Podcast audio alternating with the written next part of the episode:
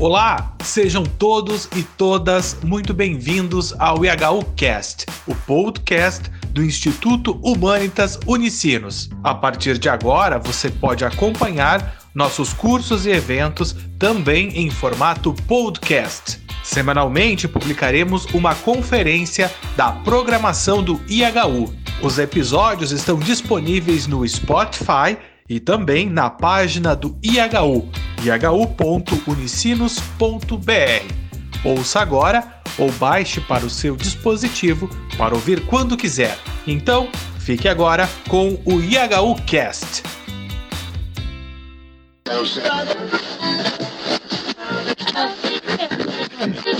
Olá, eu sou o Guilherme do IHU. Sejam todas e todos muito bem-vindos, muito bem-vindas a mais um evento do Instituto Humanitas Unicinos IHU. Hoje recebemos o professor doutor Cássio Augusto Sebastião Júnior, que apresentará a conferência Educação e Resistência Política nas Periferias, contornando o autoritarismo, que integra a programação do ciclo de estudos Populismo populismos, autoritarismos e resistências emergentes. É importante mencionar que este evento é uma parceria com o PPG de Ciências Sociais, por isso gostaríamos de agradecer muito a eles e, em especial, o professor Dr. Carlos Gadea, que ajudou na viabilização deste evento. Bom, conforme mencionado, hoje recebemos o professor Dr. Acácio Augusto, que ele é doutor em Ciências Sociais, Política pela PUC São Paulo. Ele é professor no Departamento de Relações Internacionais na Escola Paulista uh, de Política, Economia e Negócios, na Unifesp, no campus Osasco, e coordenador do LASINTEC, que é o Laboratório de Análise em Segurança Internacional de Tecnologias e Monitoramento. Ele também é professor colaborador no programa de pós-graduação em Psicologia Institucional da Universidade Federal do Espírito Santo, pesquisador do NUSOL, Núcleo de Sociabilidade Libertária da PUC São Paulo e integrante da Rede Latino-Americana de Estudos sobre Vigilância, Tecnologia e Sociedade. Aproveitamos para agradecer a presença do professor Acácio e a sua disponibilidade em proferir essa conferência. Professor, seja muito bem-vindo e passamos a palavra com o senhor. Obrigado, Guilherme. É, primeiro, agradecer o pessoal do IHU, que é um instituto que eu acompanho com com grande regularidade, assim, não só porque gosto muito do que se publica e do que republica é, nas suas páginas, nas suas redes, mas como também tem muitos amigos que sempre passam por aí, própria referência aí, a Camila e outras pessoas também que já passaram nas entrevistas e conferências que vocês promovem. Acho que é um instituto bastante conectado assim com o pensamento contemporâneo, né, com, com, com, uma preocupação é, com os tempos presentes, isso é muito importante.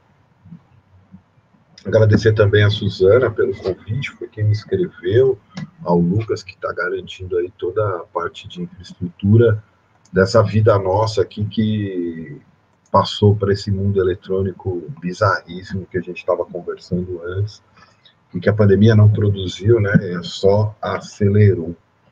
E acho que também, né, agradecer quem está acompanhando aí, se é que ainda se tem paciência para assistir esses eventos online, são tantos e se multiplicaram de uma maneira muito veloz, assim, e vai enchendo um pouco o saco, porque a gente já está há muito tempo nessa condição de semi-confinamento combinado com o controle eletrônico intenso aí das grandes plataformas, né, da chamada, da chamada Gang of Four, né, da Microsoft, da Google, do Facebook e assim por diante.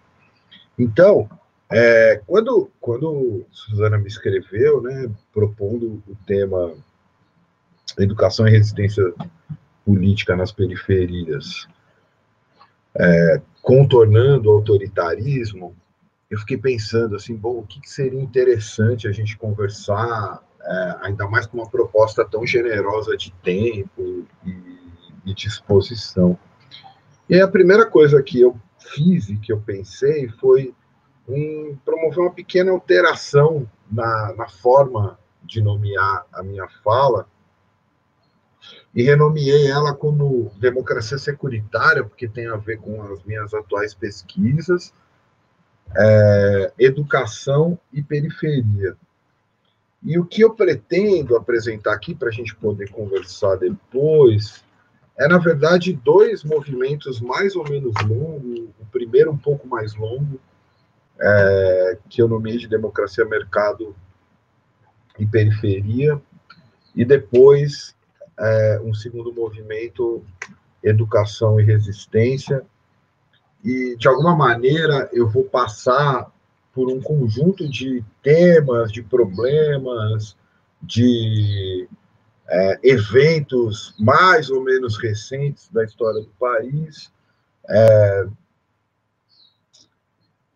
para pensar o que atualmente a gente tem perseguido lá no Lazintec, né, que é a constituição disso que a gente está chamando de democracia securitária, e no segundo momento pensar as resistências a partir do que também, nas nossas pesquisas atuais, a gente tem identificado como principal foco de resistência, ou, é, no mínimo, de autodefesa a toda a violência que constitui a democracia atual.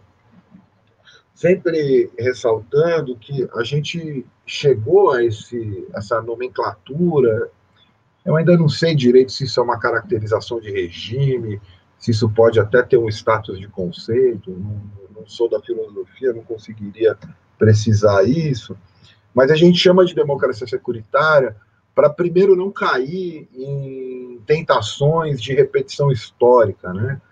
Por exemplo, como a volta do fascismo ou a volta é, da ditadura civil-militar de 64, mas sim como algo que constitui esse momento atual, contemporâneo, onde todos se reivindicam democráticos, né? quer dizer, da direita à esquerda, todos dizem defender a democracia, todos dizem agir em nome da democracia, que ao mesmo tempo justifica, e aí também em quase todo o espectro, a ativação perpétua de é, mecanismos e dispositivos de segurança que são que produzem o autoritarismo é, dentro das democracias, sem a necessidade de alteração do regime. Obviamente que o fascismo ele perpassa essas relações, mas eu diria muito mais como uma manifestação de, de, um, de um fascismo social, ou que o Foucault chamou na apresentação da edição inglesa do Antiédipo, do Deleuze e Guattari, de microfascismo, do que propriamente um regime mas que com certeza, e a gente vê isso, né, tem como é, principal elemento aí uma, uma, uma espécie de mobilização do ressentimento do homem branco, e suas características não só autoritárias, mas também misóginas e com uma violência extrema voltada para tudo que ele classifica como não fazendo parte desse modelo dominante né, que, como diz a canção lá, é o macho adulto branco sempre no comando. Então, como pensar essa relação democracia, mercado e periferia a partir dessa história política recente do Brasil?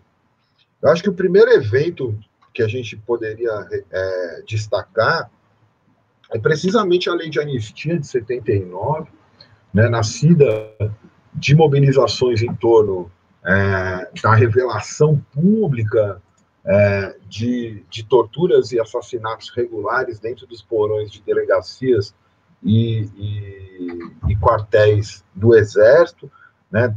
Obviamente, a mais conhecida em 75 é o assassinato do Vladimir Herzog, mas também meses antes o assassinato de uma liderança sindical, Manuel Fiel Filho, e que na constituição dessa lei de anistia, os profissionais da violência, e ou né, os burocratas armados, como gosta de chamar o antropólogo recentemente falecido David Graeber, foram poupados.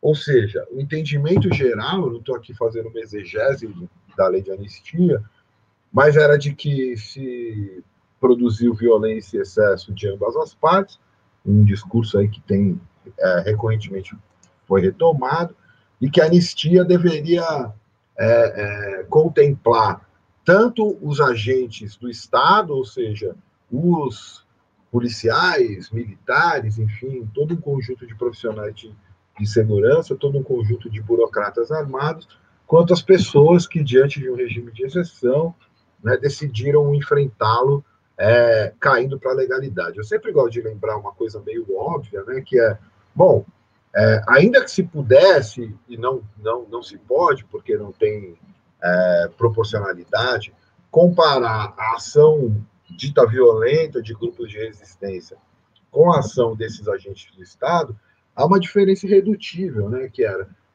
as, os grupos de resistência, mesmo armadas, é, deliberadamente saíram do campo da legalidade, né, por não reconhecer a legitimidade do regime, ao passo que esses agentes atuaram em nome do próprio Estado, né, quer dizer, legitimado por uma ordem que mais adiante, ainda não na lei de anistia, será negada é, pela emergência da própria Constituição de 88. Então, não dá para pensar democracia, autoritarismo. Eu não vou entrar, eu sei que é tema do, do, do, do encontro mais geral, no termo populismo, porque é uma categoria que eu não, não mobilizo, mas não dá para pensar democracia e autoritarismo sem pensar nessa, nessa, nesse marco que foi a lei de anistia, a maneira como ela foi constituída. E assim nós entramos no, nos anos 80, que, claro que eu estou fazendo aqui um recorte absolutamente dirigido, e muitas vezes até arbitrário, mas que pode ser caracterizado justamente por dois livros que, por coincidência, foram organizados por, por, por dois irmãos, né? quer dizer, o Emir Sader e o Eder Sader, onde, de um lado, você vai ter o Fogo no Pavilhão, que, na verdade, é uma coletânea com várias é, várias pesquisas em torno da, da, das rebeliões das FEBENs e a, os novos atores em cena do Eder Sader, dando conta aí da vida e da experiência de luta dos trabalhadores na Grande São Paulo entre os anos 70 e os anos 80. E no meio disso, começou-se a construir uma aposta, é, claro que eu estou lendo isso retrospectivamente, onde, de um lado, havia uma certa euforia de parte das elites e, sobretudo, é, das, classe, das classes médias num, num processo de democratização do país. E essa democratização viria com uma ampliação da experiência de cidadania, um processo inclusivo do ponto de vista social e econômico, e também com uma pacificação dessas relações de confronto que haviam se exacerbado durante a ditadura e, obviamente, na esteira de toda a crise que varreu ali os anos 80. E eu gosto sempre de lembrar que, paralelo a isso, né, você estava tendo, e o marco seria 1982, quando no Sesc Pompeia, aqui em São Paulo, se realizou o começo do fim do mundo, foi um festival de música punk com dezenas de bandas. É, nas ruas, essa juventude periférica estava revirando o lixo do que depois a gente vai chamar de entulho é, autoritário. E foi muito, muito curioso, porque quando eu pensei aqui na fala, né, a palavra periferia, a primeira coisa que me veio foi justamente uma música do Ratos de Porão, chamada Periferia, que tem uma letra curta, direta, agressiva, né, é, é, que diz basicamente assim: tudo acontece na periferia, tiro, morte na periferia, briga, gangue na periferia, na periferia tudo acontece na periferia.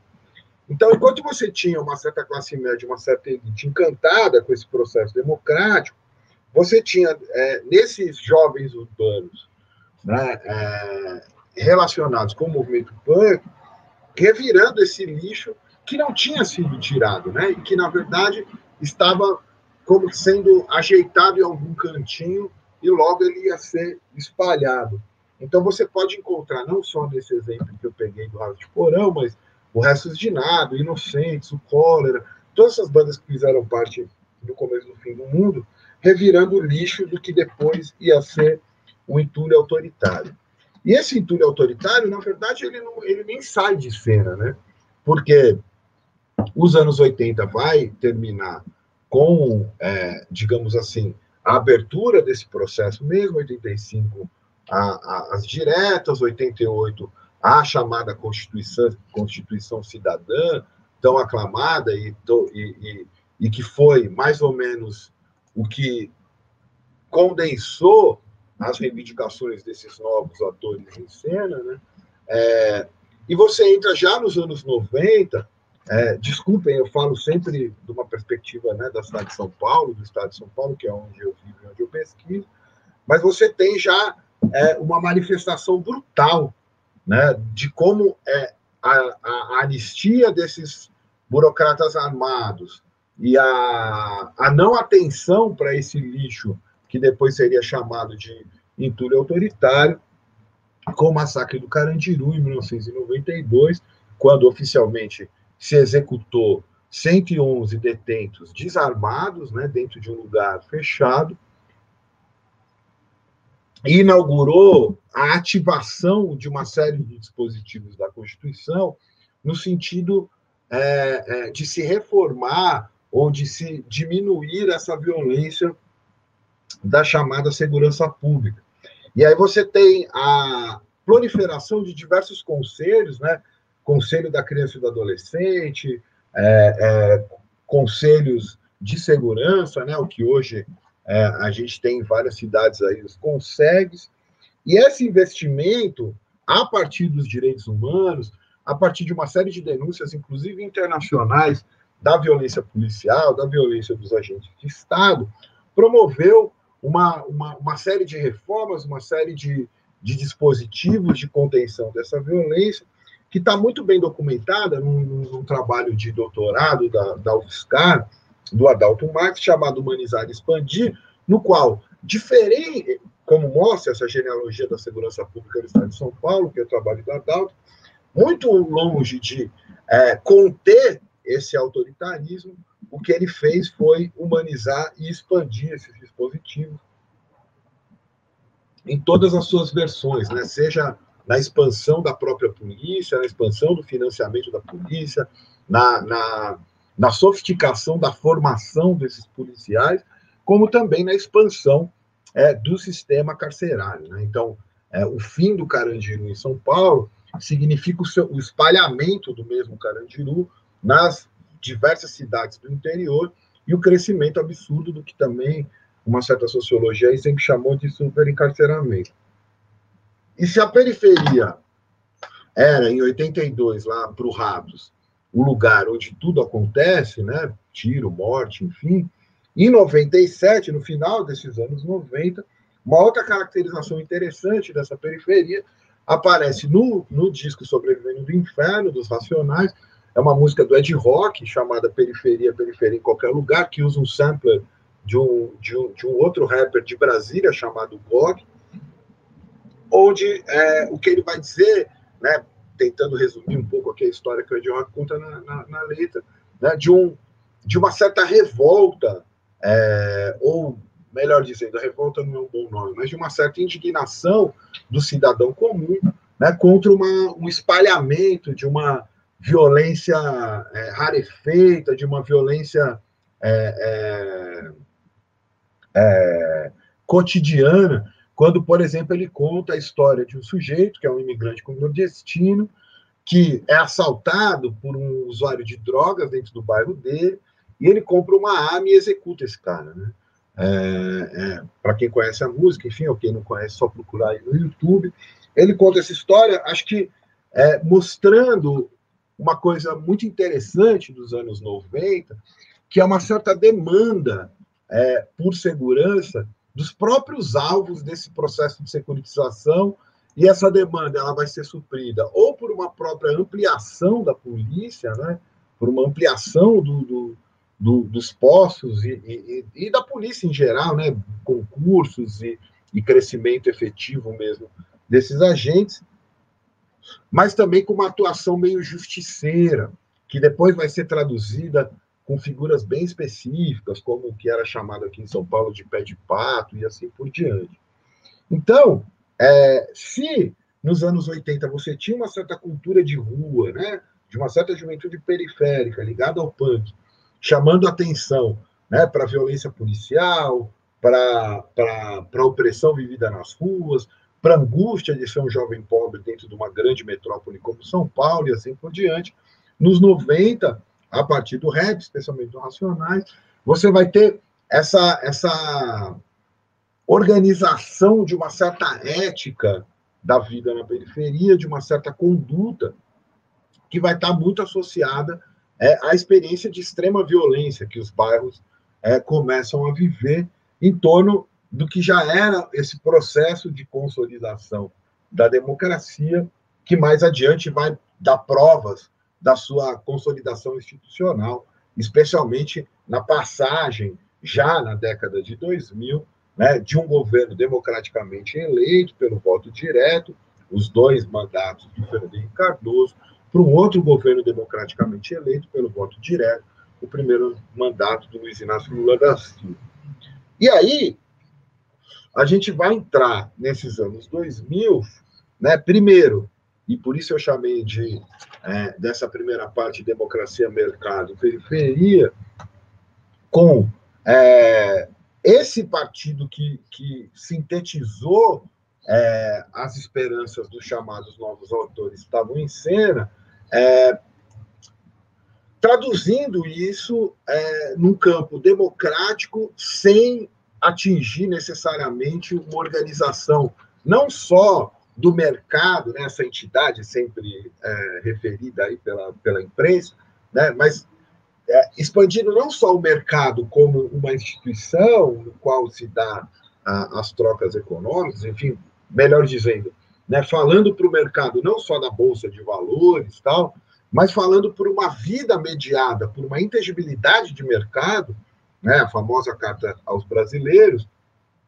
que vai trazer esse sujeito periférico para o campo do que se chamou de expansão da classe C, criação da classe C, é, que estava perpassada, primeiro, por empreendedorismo, né, quer dizer, por uma ideia de que você poderia é, é, superar essa sua condição de pobreza, de abandono, de vulnerabilidade, assim por diante, a partir de uma espécie de esforço, né, de esforço pessoal e de investimento em si, que se traduz aí como investimento em capital humano, e que essa combinação, usando também termos de uma sociologia que se ocupou bastante desses, desses eventos, essa combinação entre expansão do consumo e viração, né, ou seja, uma série de trabalhos legais e ilegais que não necessariamente estão registrados dentro do que é o mundo do trabalho da CLT, você poderia superar tanto essa, essa condição de, de, de, de, de exclusão, como você poderia, inclusive, ascender socialmente em torno disso. E a tradução securitária disso, já no final desses anos 2000, vai ser tanto externa, quer dizer, quando, a partir de 2004, esse exército brasileiro, esse mesmo que foi anistiado em 79, esse mesmo que ficou protegido pelos artigos 142 e 144 da Constituição Federal, esse mesmo que não prestou contas das suas é, violências e das suas violações, inclusive de tratados internacionais, dos quais o Brasil já era signatário, vai para uma missão, vai liderar uma missão da ONU, MINUSTAH, e o processo de pacificação do Haiti, né, um país com uma série de questões aí, nas quais eu não vou entrar, mas que muita gente deve conhecer. E se 2004 fora, né, o Exército vai fazer isso, sempre bom lembrar, o primeiro Force Commander dessa, dessa missão foi justamente o atual é, ministro do Gabinete de Segurança Institucional, né, o general Augusto Heleno, que até hoje responde no âmbito da ONU ao massacre que ele promoveu em uma favela em Porto Príncipe, matando, executando 58 pessoas, dentre elas crianças, num estilo muito conhecido dos brasileiros nas favelas do Rio de Janeiro. Então, se for em 2004, essa década vai é, se traduzir como a MINUSTAH, internamente vai se traduzir numa série de projetos de segurança pública estaduais, mas que vai ter como, acho que, principal imagem né, o, o, o, o projeto de é, unidades de polícias pacificadoras, né, as UPPs, que começa com uma experiência do GEPAI, que era um grupo especial da Polícia Militar do Rio de Janeiro, liderado pelo é, é, Coronel Francisco Caldas, é, e que vai combinar com essa, esse incentivo ao empreendedorismo, né, essa, essa relação entre consumo e viração, e um alto investimento em equipamentos de segurança em todos os níveis, eu vou ser um pouco mais preciso quando a gente chegar no, no tempo presente, vai produzir, usando de novo uma imagem é, dessa cultura, dessa, dessa produção cultural periférica, vai produzir, tirando de novo do disco Sobrevivendo no Inferno dos Racionais, a fórmula mágica da paz. Né? Então, a fórmula mágica da paz vai passar por um por essa por esse incentivo ao empreendedorismo e à viração, por um discurso, né, de um pouco de meritocracia, um pouco de superação individual, uma combinação um pouco de elementos religiosos com elementos de autoajuda, né, e um forte investimento securitário que eu usei aqui a Minustar e ao PP como imagem, não só pelas ligações que elas têm direta, Há um mestrado muito interessante defendido no, no, no Instituto é, de Estudos Estratégicos da Federal Fluminense, por uma pesquisadora chamada Daiane Mendonça, que é pesquisadora nossa lá no Azintec também, é, mostrando as relações entre isso, né, entre o PP e Minustah, mas que vai se espalhar, né, lembrando de novo aqui já citado o trabalho da Adalto Mar,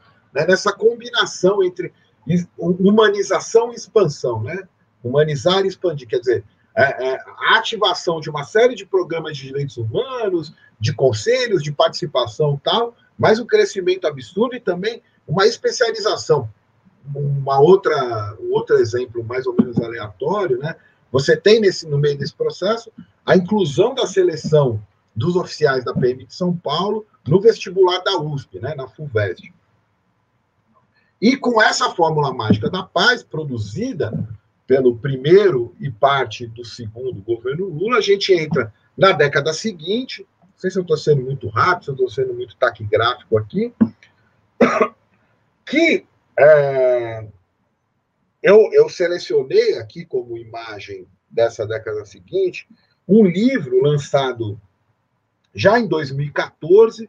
Algumas coisas importantes acontecem antes, mas é, escrito pelo Renato Meireles e pelo Celso Ataíde, que se chama, que se chama Um País Chamado Favela.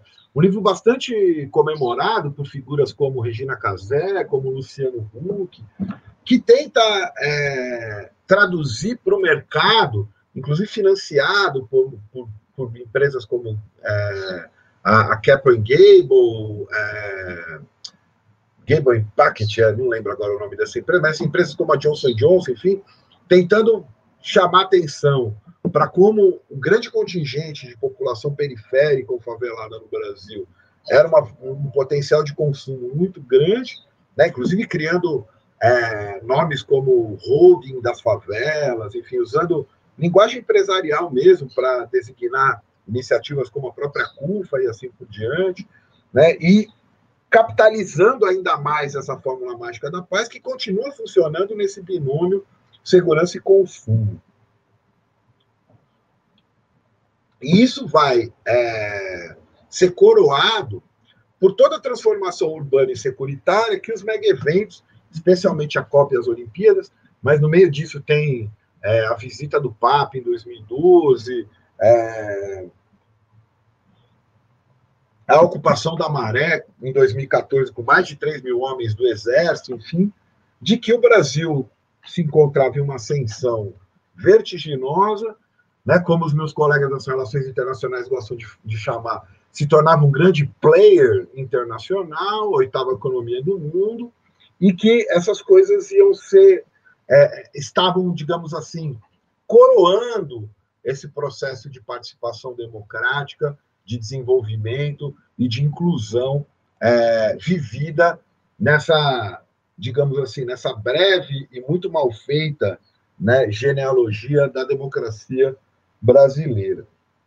Enfim, claro que no meio disso a gente tem o que eu sempre repito, para quem já me ouviu falar em outros lugares, vai ser muito repetitivo, os dois acontecimentos decisivos da história política recente do país, que é que são as manifestações de junho de 2013, onde várias dessa, onde essa fórmula mágica da paz vai ser de alguma maneira bagunçada, onde as mortes, né, é, as desigualdades, a violência dessa fórmula vai, vai ser trazida à tona, né, em eventos não só como os confrontos diretos de manifestantes com forças policiais, que rapidamente serão absolutamente renovadas em termos de equipamentos, de treinamentos, enfim, como resposta a isso.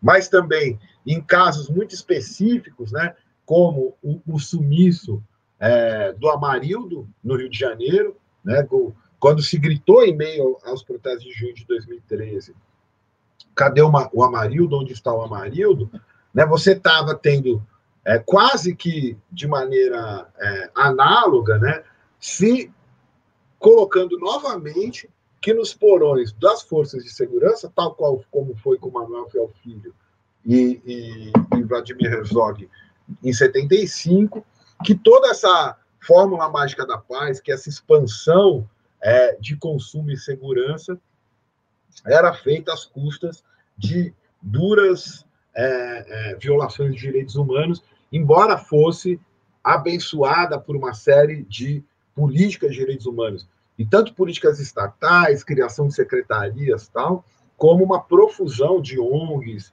de institutos, de núcleos de pesquisa que se dedicavam a isso.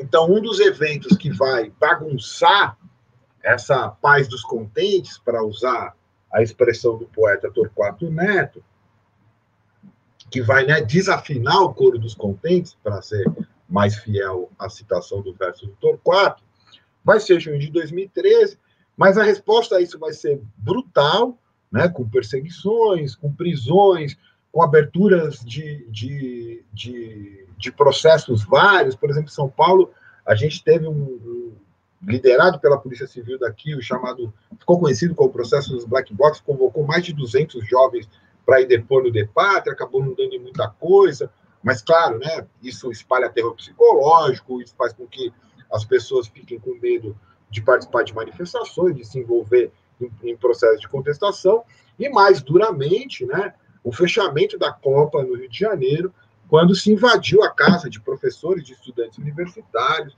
é, manteve muitos desses professores e estudantes né, em celas em Bangu, há relatos sobre isso, não só o relato da Camila Jordão, mas o relato também é, é, no Pequena Prisão do Igor Mendes.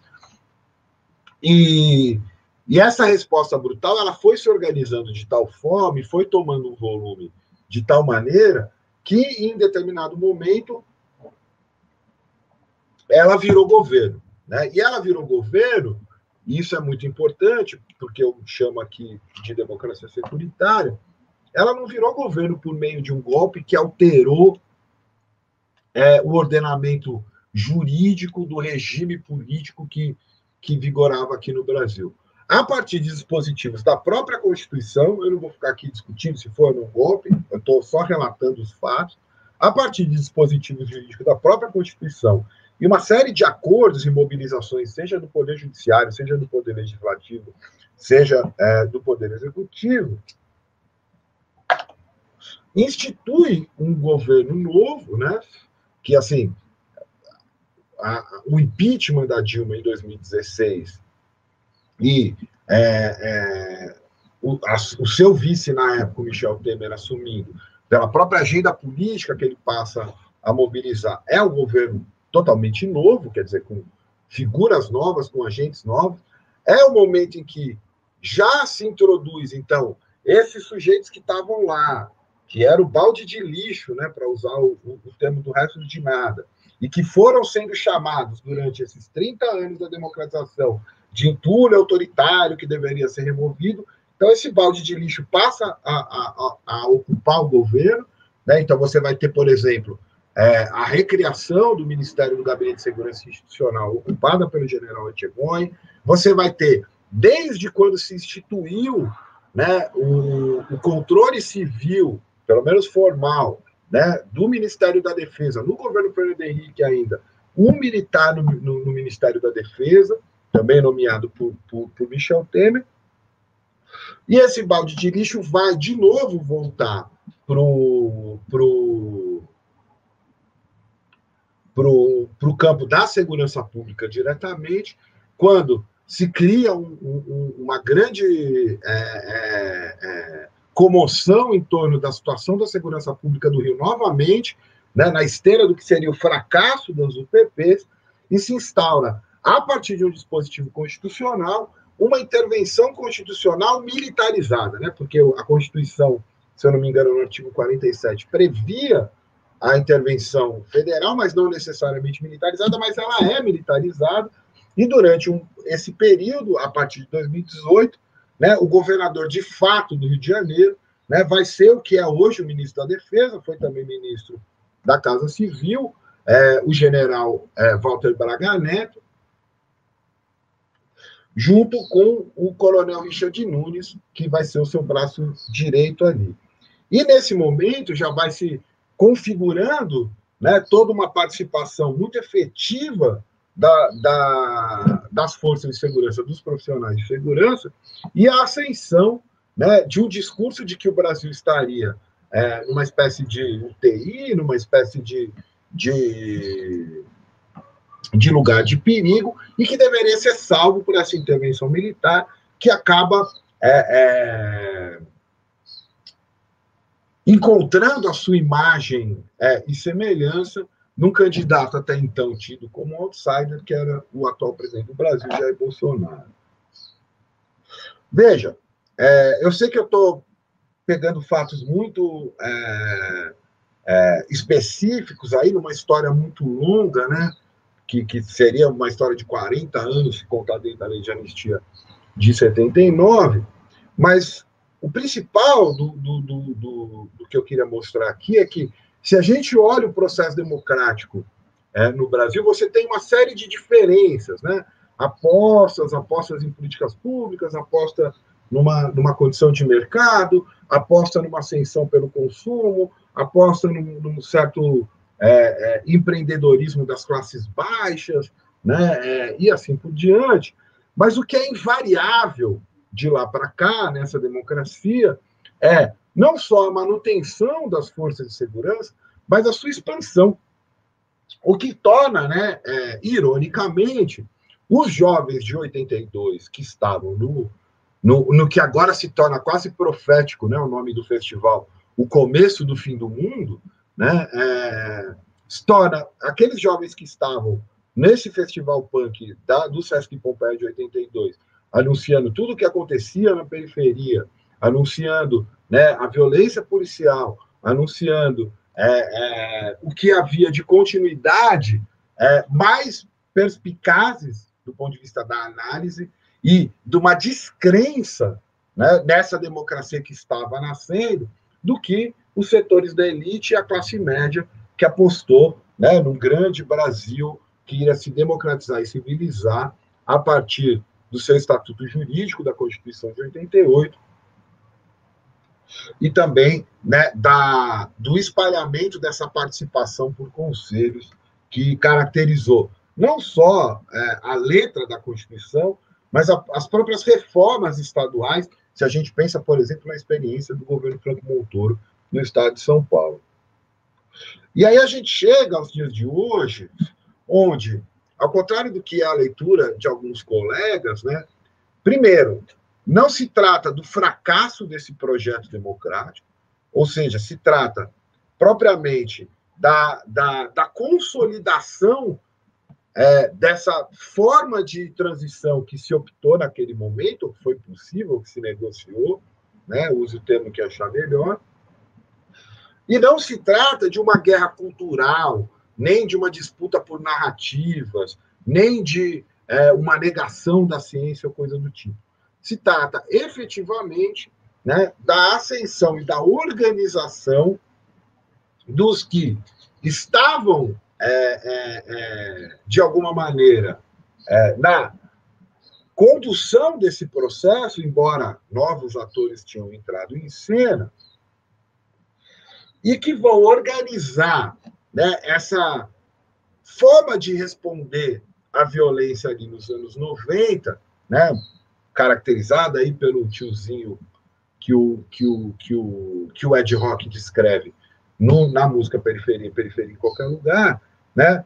Num grande, é, numa grande disputa de um Estado mafioso, mantido por essas forças de segurança, e que sequestra o próprio orçamento, né, do que os liberais gostam de dizer, que o Estado brasileiro é inchado, é altamente burocrático e tal, para os seus objetivos imediatos. Então, só a título de, de, de marcação aqui do que eu estou querendo dizer, em termos efetivos, em termos materiais do poder desse grupo armado, né, que ora é policial, ora é miliciano, ora é, ora é exército, ora é facção criminosa, eles circulam de uma maneira muito fluida nesse, nesse campo do legal e do ilegal, né, que vai garantir no orçamento de 2020, né, que é o que é possível a gente oferir, né, 73 bilhões de reais para defesa, 11 bilhões para segurança, 7 bilhões só para a Polícia Federal, isso sem contar né, é, o poder político que eles vêm de, demonstrando. Né, já em, 2000, em fevereiro de 2017, é, conseguiram mobilizar politicamente um motim no estado do Espírito Santo, em 2018, no estado de Fortaleza, e são complementados para o que seria é, uma segurança privada que pode ser entendida tanto como a parte, digamos, é, legal dessa segurança privada.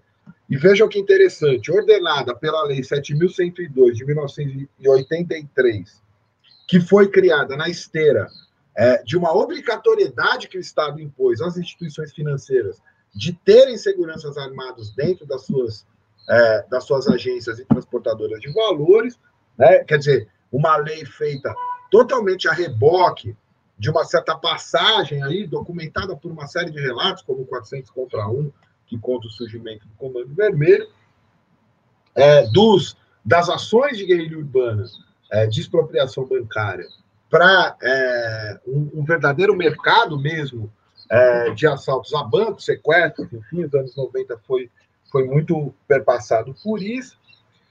Então, vai tanto de, dessa, dessa organização legal das empresas de segurança todas elas, de alguma maneira, ligadas a agentes de segurança do Estado, quer dizer, ou são ex-policiais, ou são ex-militares, ou são policiais fazendo bico, né? Então, tanto nesse ponto legal, que no caso do Brasil, você tem, segundo uma matéria é, bastante recente é, da Folha de São Paulo, é, a Protege e a Haganá, Protege criada em 71, né, e a Haganá criada em 97 como principal, como principais empresas desse ramo de segurança, empregando mais de, de 500 mil, de mais de 500 mil pessoas e é, é, mobilizando quase 34 bilhões de reais, quanto a parte, digamos assim, é, ilegal disso, né, que vai desde o do policialzinho menor que faz bico na padaria do bairro dele, no boteco, na lojinha, onde que for, né, até as próprias relações mesmo com o mundo do crime, ou que se chama de mundo do crime. Bom, então, é... o que, que eu quis dizer com essa primeira parte? Primeiro, né, não se trata de uma descaracterização da tão sonhada democracia, né, e da tão propalada Constituição Cidadã, mas de uma espécie de desenvolvimento interno do como se foi, de como se tratou os profissionais da segurança e os burocratas armados no interior desse processo, né? Ora deixando eles lá quieto, ora alimentando eles com novos programas, com, com, com financiamento e assim por diante. É... De outro lado, né, não se trata também de uma espécie de barbárie periférica que, que é, obstruiu o processo civilizacional que essa é, Constituição estaria anunciando, mas própria consequência dessa forma de democracia. O que mostra também né, é a não necessidade, digamos assim, de alteração do regime. Né? Tudo pode continuar sendo democrático, no entanto, essa imposição da segurança, essa, é, é, essa securitização incontornável que é vendida como necessária pelas próprias condições sociais né, é, que se colocam de crescimento do crime, crescimento da corrupção, né, sem, obviamente, tocar, por exemplo, em questões como a desigualdade social e econômica, é que vai produzir esse regime. qual que é efeito disso, né? Passando para o segundo ponto, que, como eu disse, vai ser bem mais curto. Primeiro que, assim, o processo de educação nesse, nessas quatro décadas, ele foi sequestrado do campo da experiência, né? Então, quer dizer, é, vários, várias experiências educacionais, talvez a mais conhecida, né, a chamada pedagogia do oprimido do método Paulo Freire, deixa de estar a serviço de uma, de uma experiência propriamente dita, né, quer dizer, de uma formação, coisa do tipo, e passa a ser condicionada à ascensão social ou acesso ao consumo, né? Então, mesmo a entrada que de fato existiu de pessoas que não costumavam frequentar as universidades, enfim, que hoje em dia alguns até viram professores ou coisa do tipo, ela está muito mais norteada por essa ascensão é, é, é, no campo do consumo do que propriamente uma transformação da pessoa e, consequentemente, do, da coletividade. E, ao mesmo tempo, os novos atores que haviam, aparecido, que haviam aparecido lá são vão ou sumindo ou sendo institucionalizados de tal forma que a resistência, e aí essa relação entre educação e resistência, a esses processos vão aparecer não mais desse campo é, organizado, entre aspas, né? mas vão aparecer precisamente dessas pessoas que se tornaram o alvo imediato dessa violência. De maneira que, pelo menos para a gente lá no Nascintec, a ponta que resiste à democracia securitária né, aparece em movimentos de parentes, amigos sobretudo, mães, né, de pessoas que são vítimas dessa violência de Estado, né, vítimas não, são alvos dessa violência de Estado, é, seja na condição de pessoas encarceradas e mantidas quase que a vida toda num vai e vem de dentro da prisão, ou por pessoas imediatamente executadas por esses burocratas armados. E essas pessoas vão mobilizar uma educação experimental delas. O que eu estou querendo dizer com isso? Né? São pessoas que não necessariamente dominam é, a sistematização política dessa mobilização da segurança, mas elas têm uma espécie de aprendizado corporal da regularidade dessa violência cometida contra elas, né? Que é, vem desde o do, do, dos que estavam revirando lixo em 82, passando por esses que tentavam ser cidadãos nos anos 90, passando por esses que se tornaram empreendedores nos anos 2000 e 2010 e que agora né, se tornaram alvo, primeiro, da extrema é, miséria que passou a, a, a, a, habitar as grandes cidades, né? Quem anda por aí está vendo gente na rua tal, mas, sobretudo, o tratamento dessa miséria por esses agentes organizados é, da segurança. E aí, é, eu me lembrei do último capítulo do livro da Elza Dorlan, Autodefesa, uma filosofia é, da violência, no qual ela vai descrever ao final é,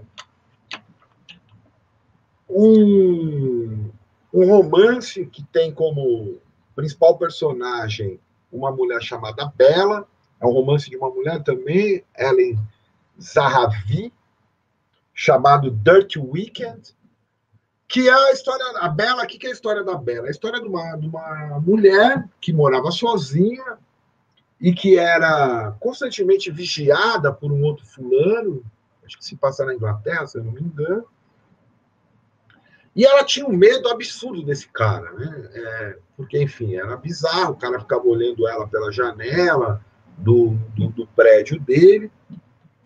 E um belo dia, né, a Bela estava saindo para ir trabalhar, sentou-se no ponto de ônibus, e esse sujeito que já vigiava por meses, enfim, é, chegou do lado dela, botou a mão sobre a coxa dela e diz assim: Essa noite eu vou te visitar. A Bela, obviamente, ficou sem saber o que fazer, ficou absolutamente é, perturbada e esperando é, esse desfecho que ela já sabia que seria violento. E, ao invés de esperar a chegada desse sujeito, ela foi até o apartamento dele e o matou com marteladas na cabeça. Né? É, e aí o romance chama Dirty Weekend porque ela, né, é, ela passa o fim de semana é, executando sujeitos, homens, obviamente, a marteladas por aí. E a, a Elsa Dorlan faz uma interpretação muito interessante dessa decisão é, da Bela no romance para discutir o que ela vai chamar também de dirty care, quer dizer, que seria uma espécie de é, cuidado negativo. Porque ela vai discutir assim: ó, existe toda uma, uma, uma, uma, uma literatura feminista que lida com a, com a, com a questão do cuidado, do, do care, enfim. Mas esses sujeitos que são alvo de uma, de uma violência regular, eles vivem uma espécie de educação muscular dessa violência.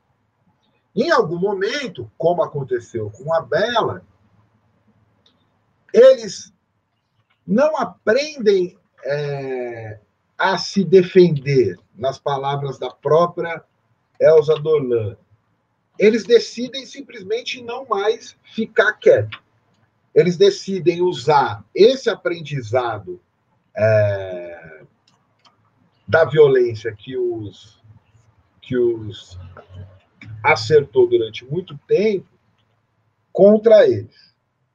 Aí eu só vou ler um pedacinho, que já é bem do final do livro da Elsa Dorlan, mas que eu acho que vai melhor do que eu ficar aqui tentando explicar. Diz assim: o romance de Ellen Zahavi oferece a possibilidade de problematizar o que chamamos de dirty care, um care negativo a partir dessa fenomenologia da presa, outra genealogia da ética, que costumamos atribuir às mulheres as posições minoritárias, aos grupos minoritários, torna-se sensível. O que consideramos uma disposição para, para se preocupar com os outros, para lhe dar atenção, cuidar deles, o care em inglês, levá-los em conta, foi amplamente teorizado no âmbito de toda uma tradição da filosofia feminista nosso objetivo com isso é completar essas análises né, do, do que é da, da, da literatura feminista a partir de outra genealogia. Nossa hipótese é a seguinte, diz Elza Dorlan. O cuidado com os outros se efetiva por meio e no âmbito da violência, gerando uma posição ética bem diferente da simples proximidade afetiva, do amor, da atenção compassiva, da solicitude afetuosa ou da abnegação nos cuidados mais extenuantes. Mesmo que tais cuidados possam gerar em quem as, os presta sentimentos negativos, ainda que sempre misturado a desejos e repulsas. A violência suportada gera uma postura cognitiva e emocional negativa, fazendo com que os indivíduos que a sofrem fiquem constantemente à espreita, à escuta do mundo e dos outros viviam numa inquietude radical, ela usa um termo aqui do Gregor Chamayu, exaustiva, para negar, minimizar, desativar, suportar, diminuir ou evitar a violência, para abrigar-se dela, proteger-se, defender-se. Então, por fim, me parece que a resistência a essa democracia é, securitária vai surgir justamente desses alvos constantes das suas violências regulares, por esse aprendizado muscular, por essa tensão diante do mundo. E não é à toa que, no processo de abertura, foram os jovens punks periféricos que sacaram que o entulho autoritário, na verdade, era um grande balde de lixo que ia nos governar, e que está nos governando né, atualmente. Não é à toa que a sensibilidade da crônica do Ed Rock né, ao dizer que a periferia era igual em todos os lugares, vai identificar né, na frustração, no ressentimento desse tiozinho que ele descreve na música, né, imigrante, cidadão pacato, que vai comprar uma arma para matar o Noia, né? Não é à toa que foram nesses territórios alvo das UPPs, né, das intervenções militares como da Maré, que se organizam, pelo menos que parece se organizar, um movimento de resistência que justamente acumula essa educação da violência que pode se expressar a partir, sei lá de quando, né, como um movimento violento de autodefesa, né, e que nada tem a ver com a violência de Estado, mas tem a ver com a resposta, né, é, digamos assim, social de uma guerra que se empreende contra eles, para não recuar muito na história, há pelo menos 40 anos, e é essa guerra que sustenta a tão propalada democracia participativa tal, que os ministros, os políticos, a imprensa né, dizem defender, mas que não hesitam diante, por exemplo, de uma situação como está sendo vivida agora do marco temporal, em defender é, a invasão também violenta, extrativista, né, dessa outra periferia, vamos dizer assim, que são as florestas nas quais estão os povos indígenas. Então, acho que era isso que eu tinha para mostrar para vocês hoje. Muito obrigado, professor, pela fala, pelas provocações. Professor, eu vou às manifestações e perguntas aqui do chat. Vamos lá. A primeira que eu vou destacar é do João Luz. Ele, na verdade, está em duas partes, então eu vou ler uma de cada vez para o senhor. Uh, ele pergunta se a educação para o fascismo em escolas militares aumenta a captura de jovens periféricos para a ordem tanto quanto a polícia. E como resistir a esse modo de educar? Uh, tem como resistir sem aderir a um modo de educação democrático, liberal, burguês como panaceia? Eu respondo uma de cada vez ou você vai fazer. Ah, para responder uma de cada vez. Não, eu penso que assim, é, assim como a polícia, porque assim, quando a gente lida com, com, com esse campo de pesquisa bastante delicado, né, que são as pessoas que vivem nas franjas da cidade, né, na, nas margens, na, nas periferias, enfim, é, a gente não pode ter a idealização que se tem é, de povo, né? Que eles estariam ali para salvar. Eu acho muito engraçado assim, porque as, a, as apostas de transformação é sempre no outro, né? No outro sujeito, nos periféricos, nos índios, nos trabalhadores, nunca inclui as pessoas que anunciam isso. Então, eu não saberia dizer como resistir. Eu acho que as pessoas descobrem em meio às próprias lutas como elas resistem a isso. Agora, a educação das escolas militares, salvo a versão mais performática delas, elas não vão muito longe do que já é educação em escolas. Né? Do que é educação para obediência, do que é educação respeitando a hierarquia, que, claro, para usar aqui a imagem do Deleuze, né, no pós-escrito sobre a sociedade de controle, esses essas instituições de confinamento entraram em crise e a tradução dessa crise foi uma administração geral até que novas forças se instaurassem. Bom, essas novas forças se instauraram e elas se instauraram de que maneira? É uma crise permanente. Então nem se trata de opor o modelo que seria libertador a um modelo liberal burguês, tal, mas se trata de produzir, para ficar restrito a Elza Dorlan que eu trouxe aqui, né, a produção de uma nova ética, né, de uma outra ética que se coloque em combate a essa forma de educação e que não está disponível, né, não só a compor as fileiras das forças de segurança, é sempre bom lembrar, né, é nesse, são nesses mesmos lugares que se recrutam os policiais, os soldados, enfim, né? É, Os que chegam às patentes mais altas não coincidentemente vêm de outra certificação social. Então, não se trata de opor uma coisa e outra, mas trata de romper com essa forma de vida mesmo, né? Porque, na verdade, a crítica é, que eu faço à democracia, que não é nada muito original, outros grupos, outras pessoas já fizeram, né? Não é tanto a democracia como regime político, como forma de governo, mas é uma forma de organização da própria vida, né?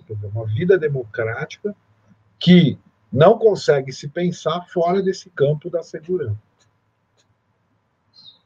E, claro, em relação ao fascismo, é, ele não é mais o regime do Hitler, Mussolini.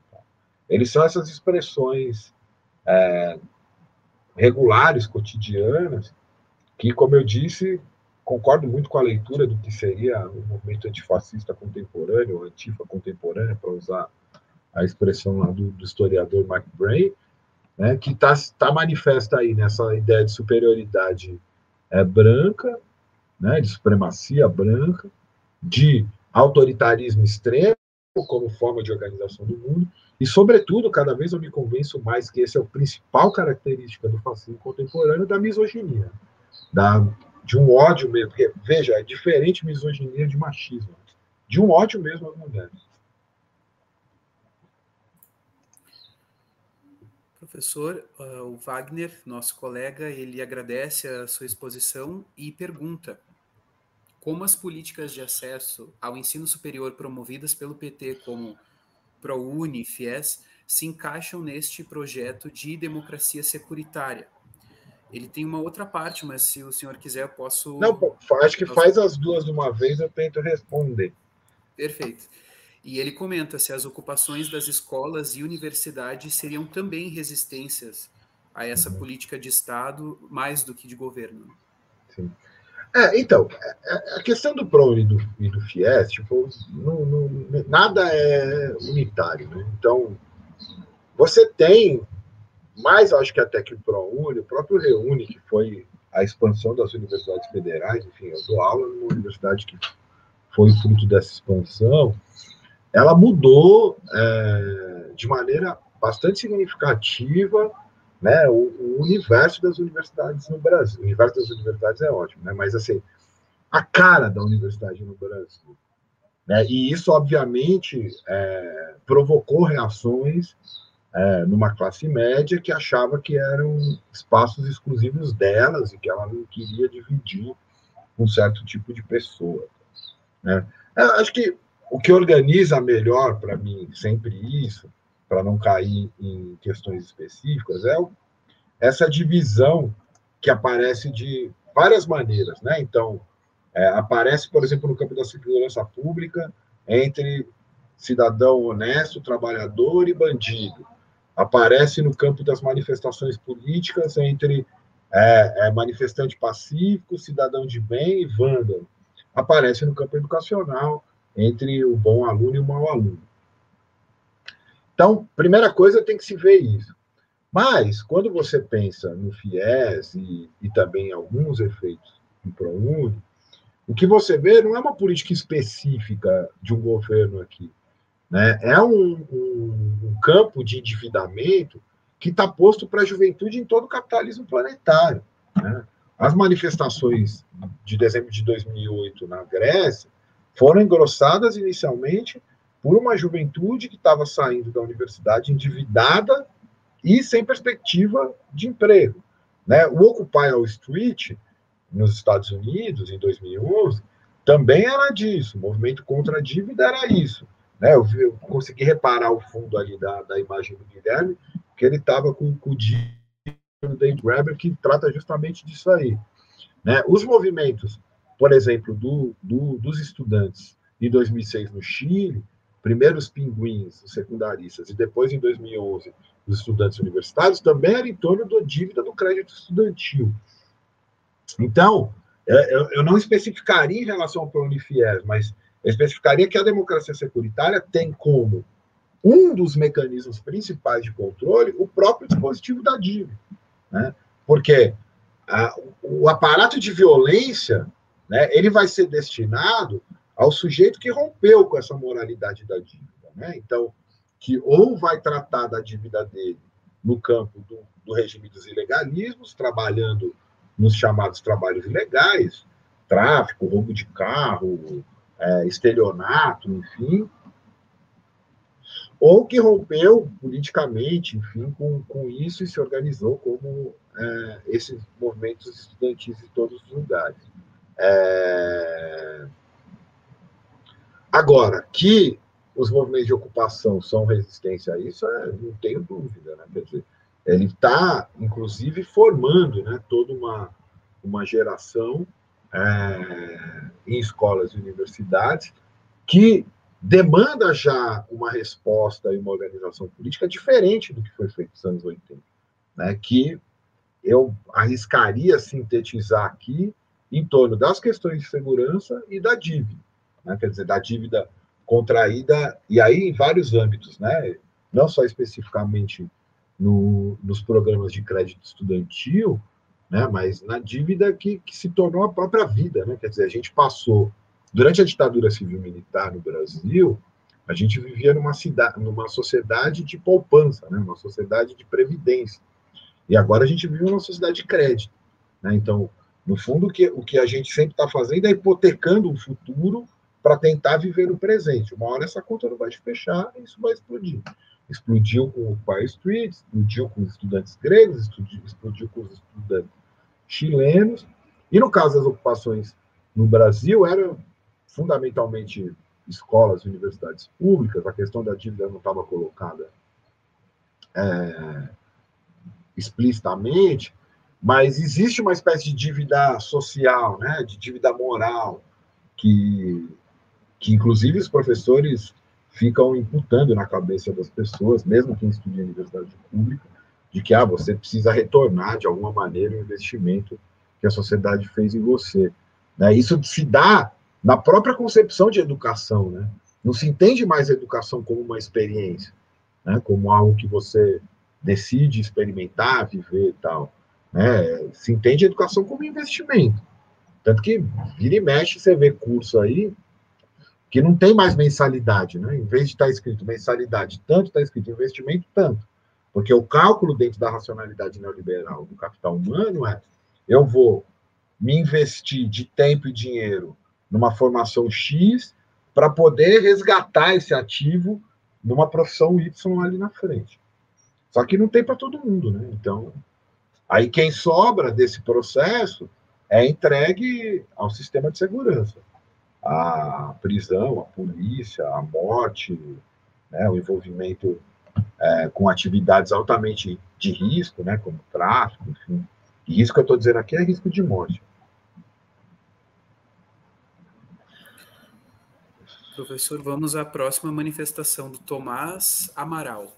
Ele pediu se o senhor poderia falar um pouquinho sobre a ação judicial em cima da Craco Resiste, movida pelo MBL, e sobre a Guarda Civil reprimindo ações solidárias como a do padre Júlio Lancelotti. Aí ele pergunta como, como isso, como esses acontecimentos se encaixam nessa política de autoritarismo de Estado. Bom, eu não vou comentar a ação judicial do MBL contra a Craco Resiste, porque simplesmente eu não conheço, eu não, não vi, enfim, perdi essa, essa notícia aí. Mas eu posso falar em termos mais gerais da própria Cracolândia, né, e do que se chama aí em São Paulo de Cracolândia, e essa ativação do judiciário. Cara, é,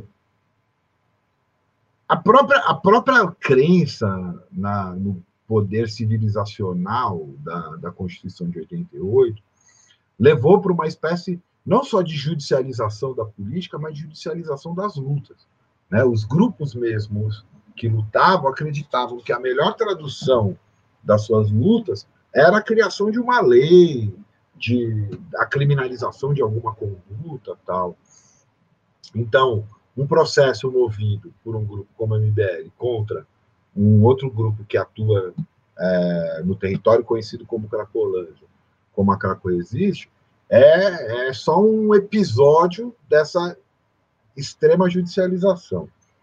A ação da, da Guarda Civil Metropolitana né, contra as iniciativas do padre Júlio Lancelotti, é a expansão desses profissionais da segurança. Veja, você tem, acho que desde 2013, uma lei que começa a armar as guardas civis, né? E é muito louco, porque a Guarda Civil Metropolitana, ela tem inicialmente um caráter só patrimonial, assim, é, Guarda Civil, bom, na minha época ficava tomando skate das pessoas, já tive que correr de, de GCM em Angabaú com skate é, debaixo do braço, ou pegar pichador, ou molecada que entrava dentro de, de, de cemitério, e de repente ela foi se tornando uma força a mais de, de, de atuação contra o crime, enfim, esse, essa coisa é, é, fantasmagórica que se vende aí. A ponto de, por exemplo, a Guarda Civil Metropolitana da cidade de São Paulo tem um grupamento especial chamado Ronda, que é uma, um pastiche da rota da PM, e que é o que atua nesses pontos aí. Aí, em nome né, da ordem civil pública, né, a obstrução de praças, a obstrução de, de vias públicas, atua violentamente contra pessoas que é sempre bom lembrar, né? O problema da Cracolândia não é um problema de, de, de vício em droga, de abuso de, de substância. Né? O problema da Cracolândia é um problema social e econômico. Primeiro, porque existe consumo abusivo de droga em todas as classes sociais, e se você tem o mínimo de rede de proteção familiar, financeira, você não vai parar nem na Cracolândia nem na cadeia. Você vai ser encaminhado para algum tipo de tratamento é, psicológico, psiquiátrico, enfim. Segundo, que a, a, expressão, pelo menos a primeira vez que eu ouvi, foi da boca do próprio Padre Júlio, é que a Cracolândia foi produzida com refugiados urbanos desse ordenamento que se instaurou nos anos 2000 nas periferias da cidade.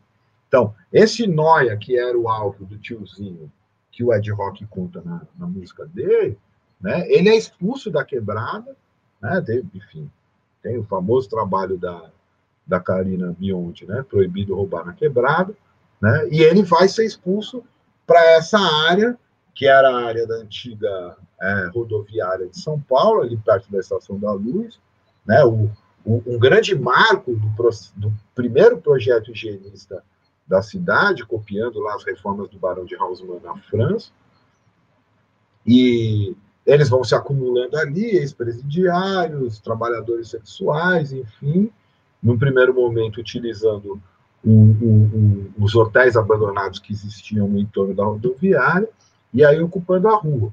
Só que o que é interessante é, em cima de umas coisas que eu falei aqui, né, é que grande parte dos imóveis nessa região são de uma companhia de seguros, da Porto Seguro, né, e que a Cracolândia vira uma espécie de laboratório. Né? Esqueci o, o, sobrenome do Danilo, mas uma vez eu fui banca de um, de um, de um mestrado na filosofia da Unifesp, o Danilo foi orientando o Edson Teles, onde ele mostrava, ele foi trabalhador desse, é, um cara da psicologia, é, vira um verdadeiro laboratório de teste né, dessas, dessa, dessa, dessa investida. Então, ali a polícia desenvolve também técnicas que depois vão ser aplicadas em manifestações e tal.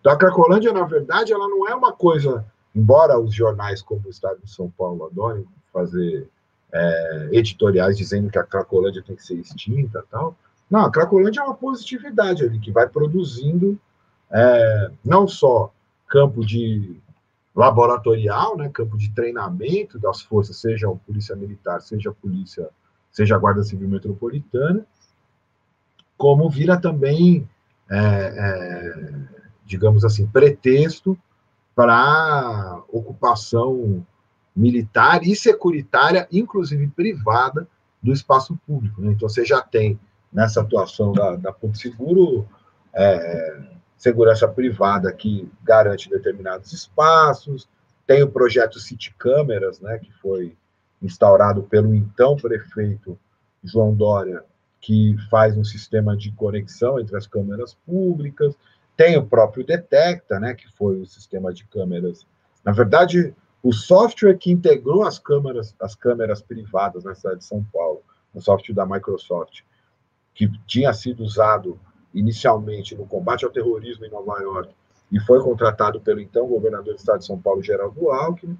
Então, o que você tem é, é, é de um lado, né, para ser mais sintético aí para você, Tomás, é uma extrema judicialização das relações políticas, sociais, amorosas e assim por diante, como característica dessa democracia securitária, e de outro, os campos de teste, né, em cima dessas vidas matáveis, que são, por exemplo, os usuários de crack, que são vendidos como pessoas que são zumbis, estão perdidos, tal, ignorando que é, a angústia humana nunca vai prescindir do uso de substâncias de alteração de consciência. Mas se você tem uma determinada condição econômica e social, o trato é um, se você tem outra, o trato é outro. O professor João Luz fez outra pergunta, pedindo se daria para falar um pouquinho mais e especificamente sobre desescolarizar a educação em geral. É, então, você tem né, todas as teses lá do, do, Ivan, do Ivan Nietzsche de desescolarização. Cara, isso aqui daria uma outra conversa, mas eu penso que a escola, um processo de formação corporal, né, psíquica, enfim, que reproduz as outras instituições é, austeras, né, para usar o termo do. E quanto mais a gente conseguir viver uma formação, uma educação é, que prescinda da organização hierárquica escolar, melhor. Né? Mas também, assim, a gente não pode ficar esperando né, o, o, o momento adequado, o momento ideal para isso. Cada um vive a experiência como, como como consegue, como pode, né? Com, enquanto a sua potência suporta a experiência que quer viver. Professor, a gente está se encaminhando ao final da, do evento. Eu gostaria até de pedir. Ah, só um minutinho que entrou uma pergunta agora do Tomás. Uh, o debate da educação domiciliar tem utilidade para isso? Hoje ele é dominado pelos fundamentalistas religiosos. Cara, claro, Claro que não, né? Porque, veja, eu falei aqui de capital humano, né? Como que isso é mobilizado. Você tem desde os primeiros teóricos do, do, do capital humano no neoliberalismo, como, por exemplo, Theodor Schultz, que ganhou o Nobel de Economia em 79, ele tem um livro que chama Capital Humano, Investimentos em Educação e Pesquisa que ele vai mostrar como que não se trata de desinvestir em educação e pesquisa, né? Essa ideia de que neoliberalismo seria a retirada do Estado, não, se trata em direcionar essa formação como formação do capital humano. E o grande campo de pesquisa dele é a recuperação alemã e japonesa depois da Segunda Guerra Mundial.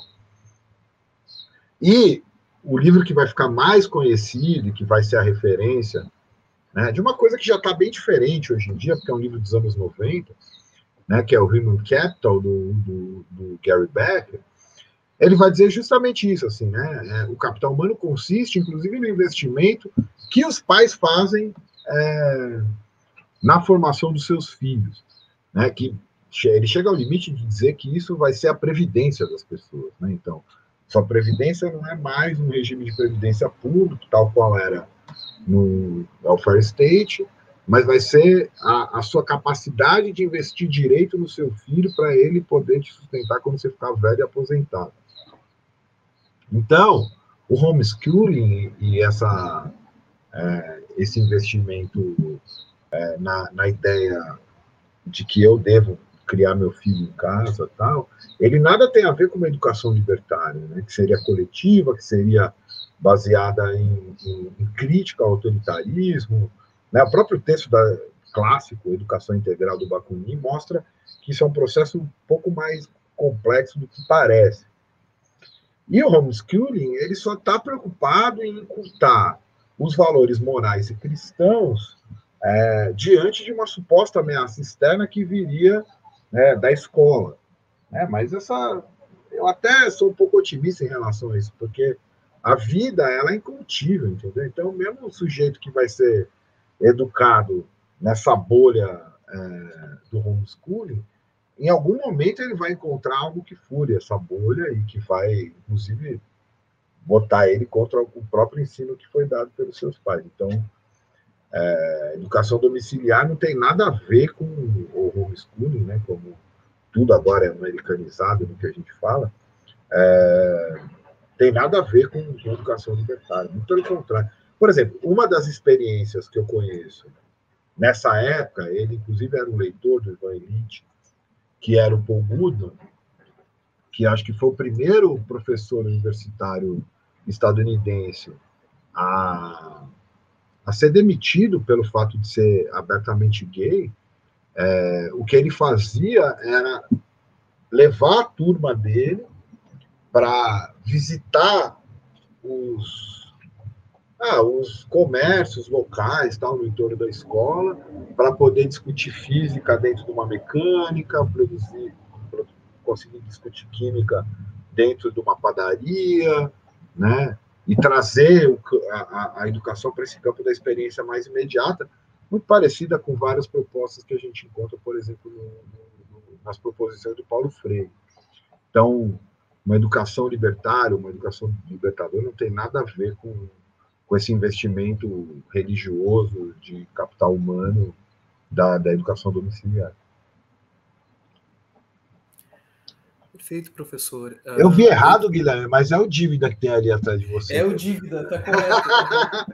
é, um ótimo, é um ótimo livro, por sinal. E muito esclarecedor. É o Grab é muito pesquisa. legal, cara. Eu tomei maior susto quando ele morreu, cara. Cara Mas é, foi inesperado e ele era jovem, né? Então não, a gente não esperava. 51 anos. Exatamente.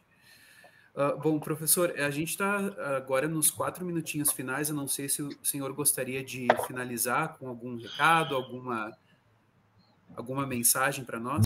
Não, eu queria agradecer, Guilherme, a gentileza de vocês, HU, né, reiterar aí, eu acho muito interessante a produção de vocês, que vocês traduzem, que vocês publicam, republicam.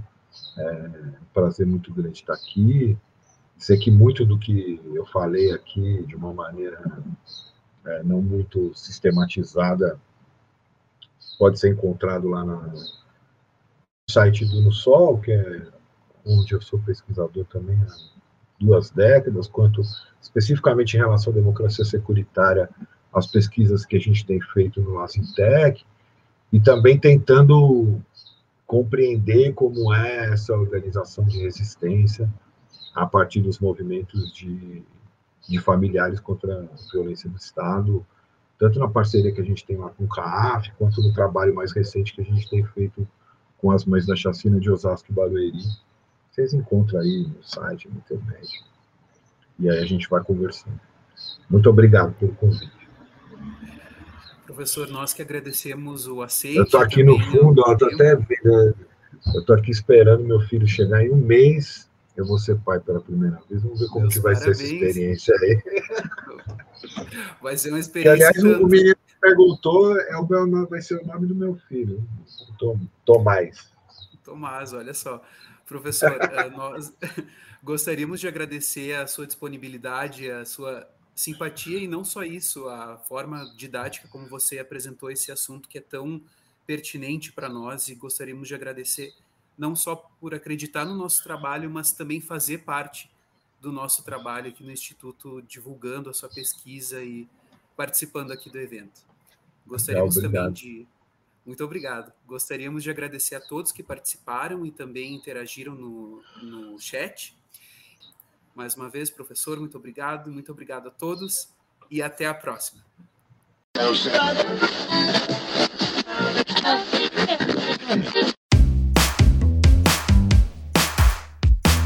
Esse foi o IHU Cast, uma realização do Instituto Humanitas Unicinos, o IHU, da Universidade do Vale do Rio dos Sinos. O podcast do IHU tem montagem e edição de Lucas Chardon.